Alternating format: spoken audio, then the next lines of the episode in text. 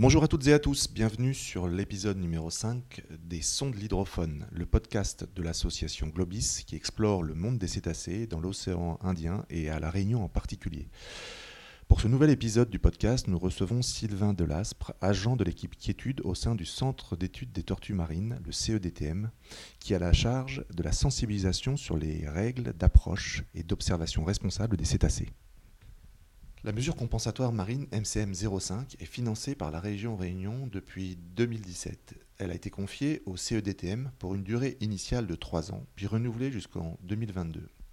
Le CEDTM, Centre d'études des tortues marines, euh, a pour objectif, dorénavant, sur le plan d'eau, de sensibiliser les usagers aux bonnes pratiques d'approche des mammifères marins et des tortues marines, notamment grâce au déploiement d'une équipe de sensibilisation en mer qui s'appelle Quiétude.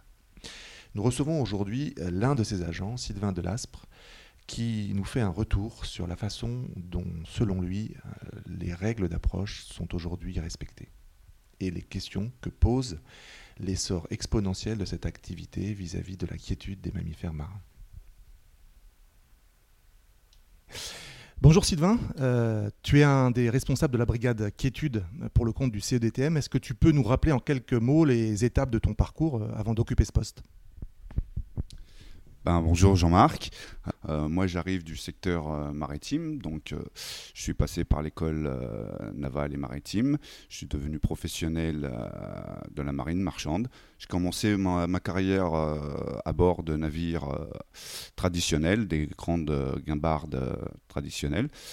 ma principale activité, on va dire, a commencé avec les cétacés à bord du Fleur de l'Empole, un navire euh, ambassadeur des océans qui appartenait à la fondation Nicolas Hulot.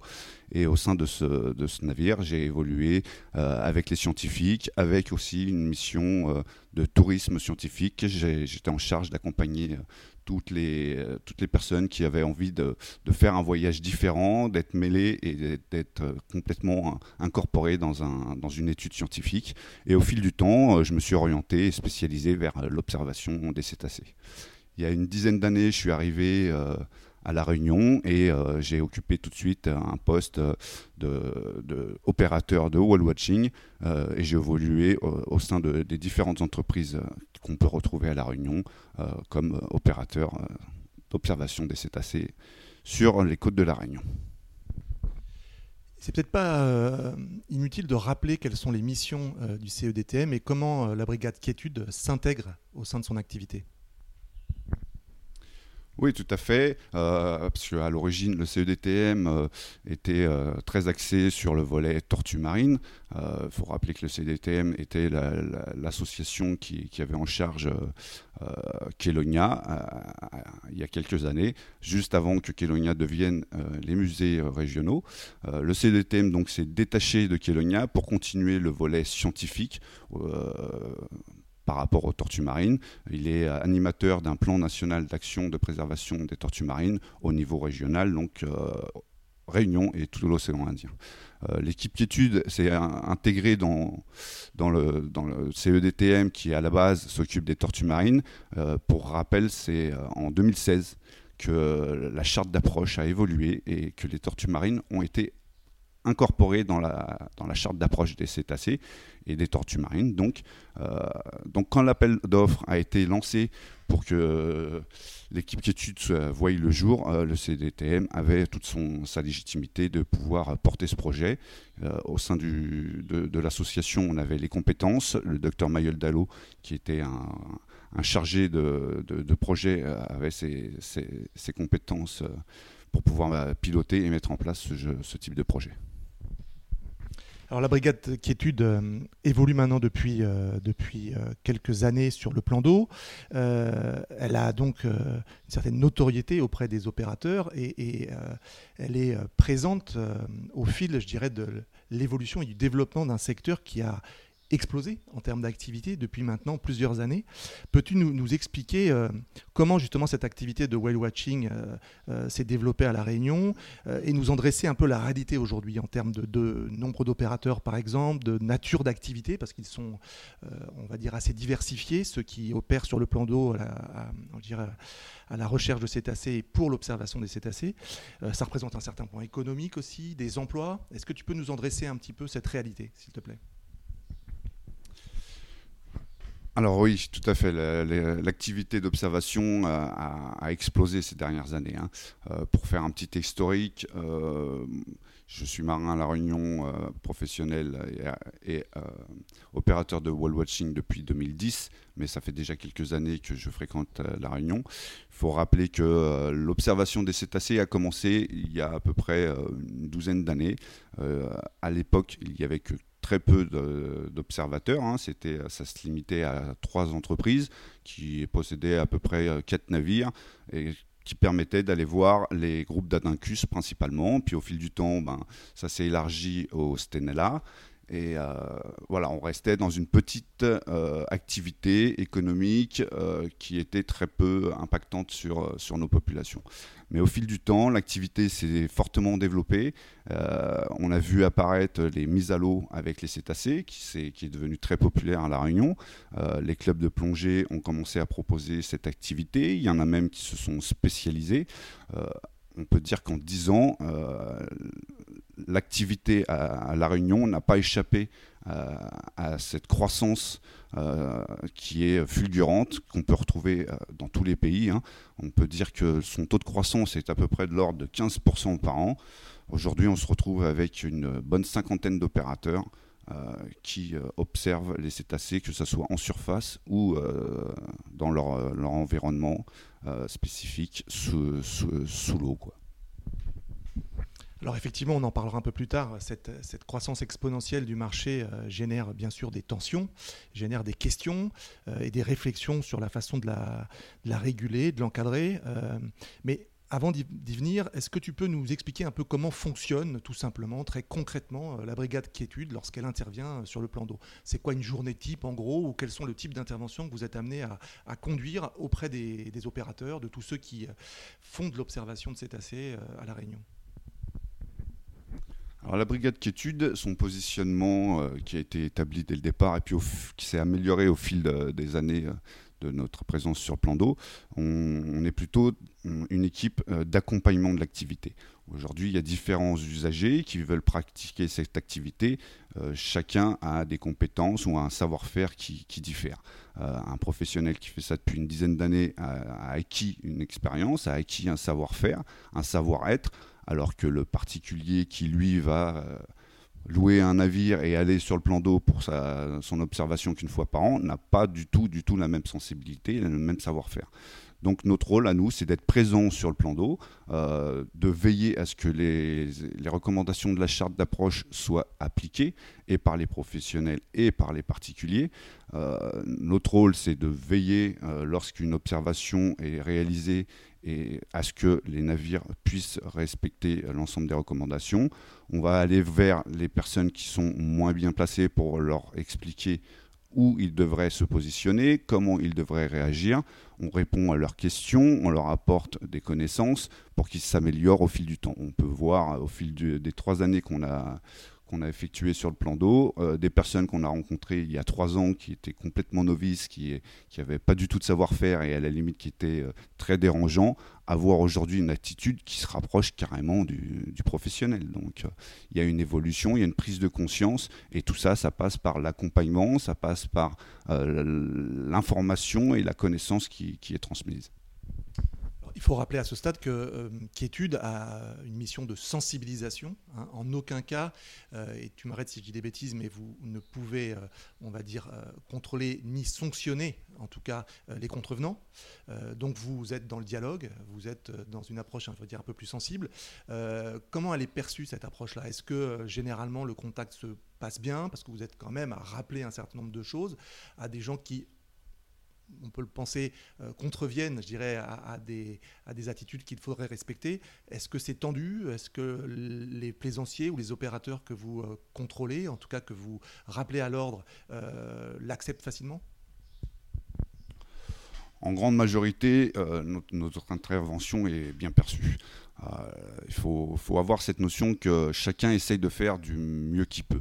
Bon, il reste encore une poignée euh, de personnes qui n'ont euh, aucune sensibilité, qui vont vouloir consommer, on va dire, de la baleine, c'est comme ça qu'on appelle ça dans notre jargon, et qui vont pas prendre du tout en considération et le bien-être et le respect des animaux, qui vont juste pouvoir vouloir satisfaire leur delphinomania mais dans la majorité, euh, quand on aborde une, personne qui, n'est pas bien positionnée, qui n'est pas euh, attentive à son, environnement, qui ne se rend pas compte qu'elle est euh, complètement hors des clous, bah, les informations qu'on lui apporte sont en général très bien perçues.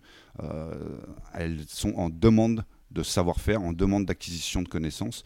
Donc en général, ça se passe bien. Au niveau des professionnels, on est complètement intégré dans le, on va dire dans l'organisation euh, sur le plan d'eau. Euh, on travaille en concertation, on est en communication VHF, justement, ça permet justement de, pouvoir communiquer, de ne pas avoir à se déplacer euh, autour des cétacés et de, de, rectifier les positionnements, de rectifier les mauvais comportements. Donc dans la majorité, on peut dire que 80 17%, notre, notre relation avec les particuliers et les professionnels se passe de, très bonne euh, façon. Donc maintenant, avec trois ans de recul, euh, d'observation, de discussion, de sensibilisation auprès des usagers, euh, comment as-tu vu évoluer justement ces pratiques sur le plan d'eau, du point de vue tant de l'observation depuis une embarcation que de la mise à l'eau? Est-ce qu'on a des grandes tendances qui se dessinent? Est-ce que les constats sont finalement positifs? Quel est le regard que porte Quiétude là-dessus? Euh, les tendances ont bien évolué. Euh, on, peut, on peut dire que notre activité est, en forte croissance, donc on se retrouve avec de plus en plus de bateaux et de mises à l'eau qui sont réalisées euh, sur les cétacés, mais dans la majorité, la tendance va vers le positif. les gens commencent à prendre conscience qu'il y a des savoir-faire et chacun essaie de les appliquer. Les mises à l'eau qui avant pouvaient être complètement anarchiques, euh, on se retrouvait avec des, euh, trentaines de personnes à l'eau complètement euh, autour du cétacé agité. Aujourd'hui, on se rend compte que même le particulier adopte un protocole de mise à l'eau, reste groupé, s'approche lentement, que le savoir-faire que, les professionnels ont développé à La Réunion commence à être petit à petit intégré par, les particuliers. Euh, c'est une bonne chose euh, puisque on se retrouve avec des observations qui sont euh, de, qualité. Bon, c'est pas en permanence, c'est pas parfait, on va dire, mais la tendance va vers, du positif et une amélioration des conditions. et de toute façon, je vais dire qu'on n'a pas vraiment le choix. À La Réunion, il faut rappeler que la mise à l'eau, c'est une chance de pouvoir encore la réaliser. Et si on veut que cette activité puisse perdurer, euh, c'est un effort que chacun, doit mettre euh, pour pouvoir euh, permettre à cette activité de perdurer. Donc tu dresses un constat plutôt positif, en tout cas de l'évolution des pratiques sur le plan d'eau. Et pour autant, l'année dernière, le 12 juin 2019 exactement, l'État a décidé de réglementer cette activité, a posé un arrêté préfectoral qui permet justement des contrôles et des sanctions parce que le constat était quand même euh, qu'il demeurait un certain nombre de pratiques qui n'étaient pas tolérables. Voilà. Euh, et qu'il fallait du coup avoir une démarche peut-être un peu plus coercitive et ne plus simplement euh, se compter sur, on va dire, le bon vouloir et la responsabilité des uns et des autres. quel regard portes-tu sur l'efficacité de cet arrêté, sur lequel on a maintenant un an de recul, et, et, comment vois-tu les choses pour l'avenir, justement, sur l'enjeu de régulation? Alors effectivement, euh, l'année dernière, on a vu apparaître euh, une réglementation spécifique à l'activité. Euh, on va dire que c'est une bonne chose. Il faut rappeler que la, charte d'approche n'est qu'un outil de recommandatoire. Donc chacun est libre d'y adhérer et d'appliquer ses recommandations ou pas. le problème, c'est que nous avons un effet où, arrivé à un certain moment, les personnes perdent cette notion de respect pour satisfaire leur, euh, leur, leur désir de, de, pouvoir se mettre à l'eau ou de pouvoir approcher un cétacé. Donc on, le sait, c'est des études qui ont été menées dans d'autres territoires à travers le monde, que les outils recommandatoires ont un effet limité. Il faut qu'ils soient accompagnés d'outils réglementairement juridiques qui contraignent justement ces, derniers, on va dire, brebis galeuses qui n'ont pas envie d'adhérer volontairement aux recommandations, bah, d'appliquer quand même un, certain respect. Pourquoi? Parce qu'il va y avoir un côté de l'activité qui va se développer en étant vertueuse et respectueuse, et de l'autre côté, il y aura ces petits contrevenants qui viendront euh, mettre du sable dans les rouages et euh, empêcher euh, l'évolution positive de, de, cette activité et laisser toujours un point noir. Donc toujours dans, l'encadrement d'une activité en wall watching, que ce soit à La Réunion, autour du monde, au national, il va y avoir cette, cette alliance d'outils recommandatoires qui vont un peu plus loin que les outils réglementaires. Mais les deux font un équilibre qui permet à la croissance d'évoluer de manière euh, positive. Quelles sont selon toi les pratiques qui continue à poser problème et qu'on a justement de plus en plus de mal à, faire euh, respecter, en tout cas, euh, par rapport aux recommandations. Euh, qu'est-ce qui, qui, est encore bloquant? Qu'est-ce qui nécessite justement une plus forte régulation? Donc les pratiques qui posent encore un peu problème, on va dire, c'est la prise de conscience de l'environnement. La personne qui est novice ou même certains professionnels encore n'ont pas conscience euh, qu'ils ne sont pas les seuls à aller voir un cétacé. Donc quand ils sortent du port, la première chose qu'ils font, c'est d'aller directement sur une zone d'observation. Ils n'ont pas compris qu'en fait, euh, il y a toute une étape dans cette activité et la première étape va passer par une propre recherche. C'est cette recherche qui va amener par la suite, une fois que l'observation va être réalisée, une certaine satisfaction. Et aujourd'hui, le problème, c'est que personne encore n'en a vraiment conscience.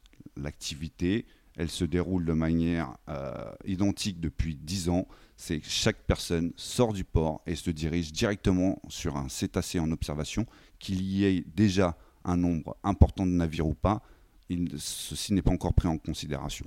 Donc il faut que chacun prenne conscience que une zone d'observation n'est peut-être pas la meilleure. C'est peut-être pas celle qui va apporter le plus de satisfaction. Que peut-être en faisant une petite recherche d'une demi-heure soi-même, on peut arriver à rencontrer nos propres cétacés et vivre une expérience complètement différente que d'avoir rejoint déjà un groupe observé avec un nombre important de navires ou même de personnes qui sont déjà à l'eau si on fait une analogie un peu tirée par les cheveux entre le fast-food, là, ça serait la fast observation. Hein. On, va consommer du cétacé, on va faire son selfie, on va pouvoir le poster immédiatement sur les réseaux sociaux. On est satisfait, soi-disant, mais selon toi, c'est pas une bonne satisfaction. Le plaisir qu'on a à chercher, à, accepter l'aléa de la rencontre sauvage est quelque chose qui, qui devrait être beaucoup plus valorisé. C'est bien ça? C'est bien ça. Par contre, n'as pas exactement répondu à ma question. Moi, ce que c'est, très intéressant ce sujet-là, euh, mais j'aurais aimé aussi que, tu nous pointes euh, peut-être ce qui, dans les pratiques très concrètes des opérateurs ou des plaisanciers, pose encore problème au regard de la perturbation que ça occasionne sur les animaux. La problématique euh, majeure, ben, ça va être le relais, le relais permanent qui va être fait du matin au soir donc du lever du soleil, on va dire à 6 heures du matin pour certains, jusqu'à 18 heures du soir sur un groupe ou de delphinidés ou un groupe de, baleines à bosse, euh, que ce soit un groupe actif ou un groupe mère baleineau. Euh, ils peuvent se retrouver avec une majorité du temps euh, en présence d'observateurs. on a pu voir certaines mères bah, accompagnées de leurs baleineaux au sein de la réserve rester quelques temps. Euh, on pouvait voir que du matin au soir, il y avait un relais permanent qui se faisait sur ces animaux.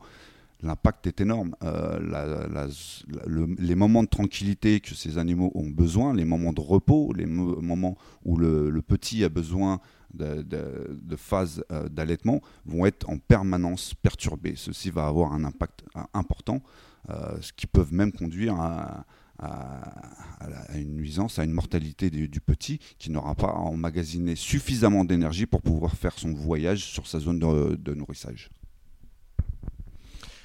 Ces constats posent un peu les limites de, la sensibilisation. Comment faire prendre conscience aux, acteurs, aux particuliers, à tous ceux qui ont envie d'aller à la rencontre de ces animaux, qui a voilà, des, actions à entreprendre pour éviter ces perturbations, ces perturbations qui vont avoir des conséquences parfois létales, hein, on le sait, sur, sur certains groupes, sur certains animaux. Qu'est-ce qu'il faudrait faire? On a vu que les chartes ne suffisent pas, que la régulation pose encore question parce qu'on voit toujours euh, des pratiques qu'on ne souhaite pas euh, se développer, qui, perdurent. Euh, qu'est-ce qu'il faudrait faire? Est-ce qu'il faudrait être encore plus dur? Est-ce qu'il faudrait carrément interdire l'observation à partir d'une certaine distance? Est-ce qu'il faut sans cesse investir dans l'éducation? Quel est ton regard là-dessus? Pour moi, euh, la chose à faire, bah, c'est de continuer dans le sens euh, euh, qui a déjà été entrepris, c'est la sensibilisation, l'éducation. un changement de comportement ne vient que d'une prise de conscience. Cette prise de conscience, elle va être modifiée à, partir du moment où il y a des connaissances qui viennent enrichir justement cette conscience d'impact un particulier qui n'est pas dans son secteur, même un professionnel qui, qui, n'a pas encore suffisamment d'expérience, n'a pas encore cette, euh, cette notion d'impact sur les animaux. Euh, et c'est en lui apportant des connaissances, en lui apportant euh, tout un tas d'éléments qui, qui vont lui permettre de, de modifier sa, sa, perception. Et une fois que sa perception va être modifiée, c'est tout le reste derrière qui va être modifié. Ça va être son savoir-faire, son savoir-être par rapport aux approches, par rapport à la sensibilité qu'il va avoir au respect des animaux. Donc euh, pour moi, c'est axer tout l'effort sur l'éducation et la sensibilisation du public, un accompagnement, un changement de vision des choses et euh, intégrer complètement la communauté réunionnaise à valoriser et à respecter son patrimoine naturel et les baleines à bosse, la présence des baleines à bosse et des dauphins à la, côte, c'est une chance pour la Réunion de revaloriser son littoral. Alors il y a beaucoup de polémiques également sur la question de la nage avec les cétacés parce qu'on sait que la Réunion est, l'une des dernières zones dans le monde où elle est encore permise, autorisée et du coup ça attire effectivement euh, euh, des visiteurs, ça, suscite des, un certain engouement comme tu l'as dit et du coup on voit de plus en plus de monde finalement sur le plan d'eau. Donc euh, Comment vois-tu l'évolution euh, de cette pratique? Est-ce que pour toi, on, va pouvoir réussir à trouver un équilibre entre euh, cette magie finalement de la nage, il hein, faut le dire, parce qu'elle est quand même euh, assez, assez exceptionnelle, cette rencontre avec le cétacé sous l'eau, mais aussi, on sait aussi à quel point ça peut les perturber.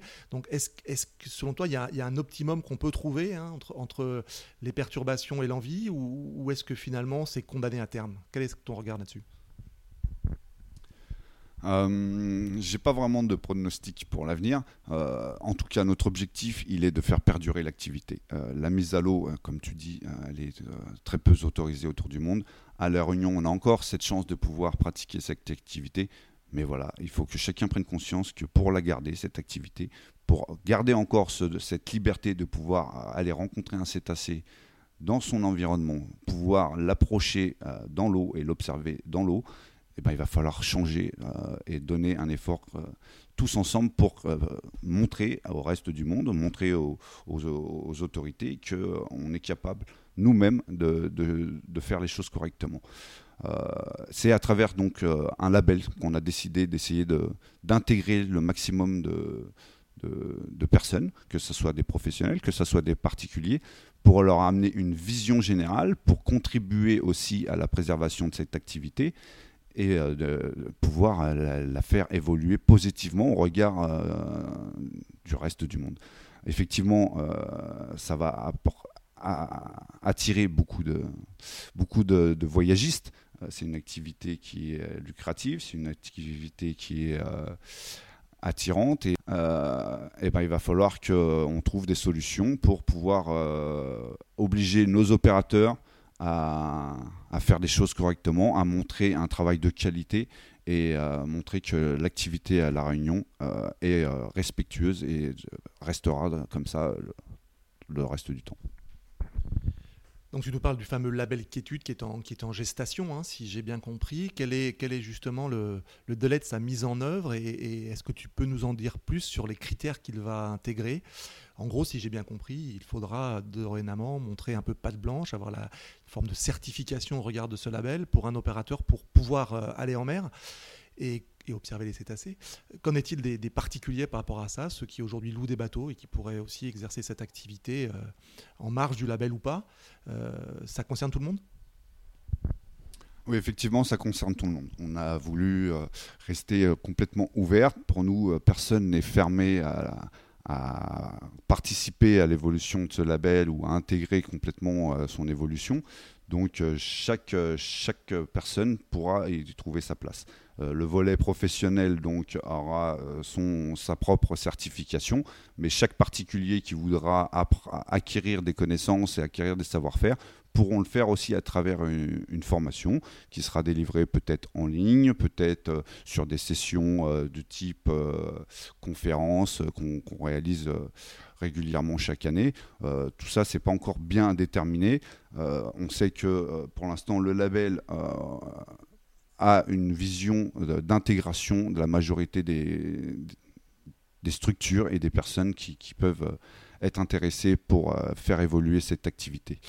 Donc euh, le label actuellement est en cours de refonte. Hein. c'est un, ancien label qu'on avait qu'on a repris qui s'appelait l'O2CR, l'observation certifiée responsable à la Réunion, qui n'avait pas, euh, on va dire, une couleur de, virtuosité. Aujourd'hui, c'est tout le cahier des, charges qui a été restructuré, euh, l'ensemble des critères qui a été revu. Les critères, bien sûr, vont vers une restriction de plus en plus importante, une une manière de faire de plus en plus respectueux, un ensemble de protocoles, euh, que ce soit pour la mise à l'eau, pour l'approche, pour la communication euh, autour de l'activité aussi, euh, qui vont contraindre la, majorité des personnes qui vont y adhérer à aller tous dans le même sens, préserver cette activité et l'améliorer du mieux que possible. Est-ce qu'on peut imaginer que ça ait pour conséquence une réduction du nombre de bateaux présents sur le plan d'eau pour euh, exercer cette activité? Ou c'est pas forcément l'objectif? Disons que c'est euh, c'est pas vraiment l'outil euh, adéquat. Euh, pour pouvoir euh, réduire la, présence du nombre, ou du moins le nombre de, navires qui va être présent euh, sur le plan d'eau ou qui va exercer l'observation. Là, il faudrait passer par un outil réglementaire, ce qu'on appelle l'autorisation préalable à l'observation. C'est un système de licence ou de permis. là, c'est au niveau de la réglementation que ça peut se jouer.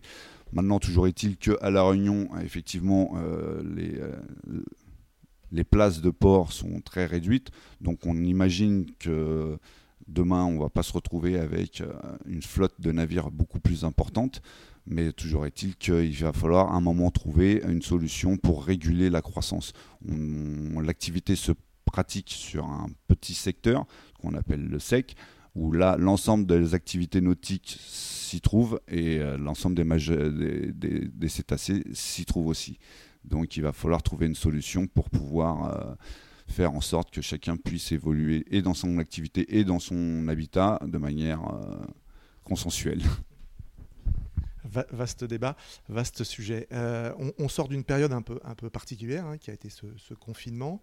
Euh, deux mois ou un peu plus sans aller à l'eau euh, pour la plupart d'entre nous. Aucun opérateur n'a pu effectuer d'activité de dolphin watching, hein, comme on dit, puisque les baleines n'étaient pas encore arrivées. Les voilà qui reviennent, ces baleines. On est au mois de, juin maintenant. Traditionnellement, à La Réunion, c'est l'arrivée des, premiers individus qui arrivent de l'Antarctique pour mettre bas et s'accoupler à La Réunion. comment anticipes-tu euh, le rush éventuel, l'envie euh, des professionnels de, récupérer un peu le temps perdu, la soif des, populations euh, d'aller à la rencontre des cétacés. Hein, c'est toujours un moment exceptionnel à la Réunion. Est-ce que tu penses qu'il y aura là aussi une espèce de monde d'après, comme on dit, c'est-à-dire une prise de conscience qui, va euh, d'elle-même réguler ses pratiques et faire en sorte qu'on euh, ait des attitudes et des observations plus respectueuses Ou est-ce que tu crains l'inverse Que justement, euh, cette espèce de frénésie reprenne avec, avec vraiment des conséquences négatives, on va dire, sur l'observation alors comme tu dis, effectivement, on est dans une période un peu particulière. Hein. L'après-confinement, eh ben, on, attend, on attend de le vivre pour pouvoir se rendre compte des effets. Mais il faut savoir que avec la majorité des, professionnels, même pendant le confinement, on est resté en communication. Nous avons continué à réaliser ce qu'on appelle, nous, des comités consultatifs. On les a fait bien sûr en ligne par visioconférence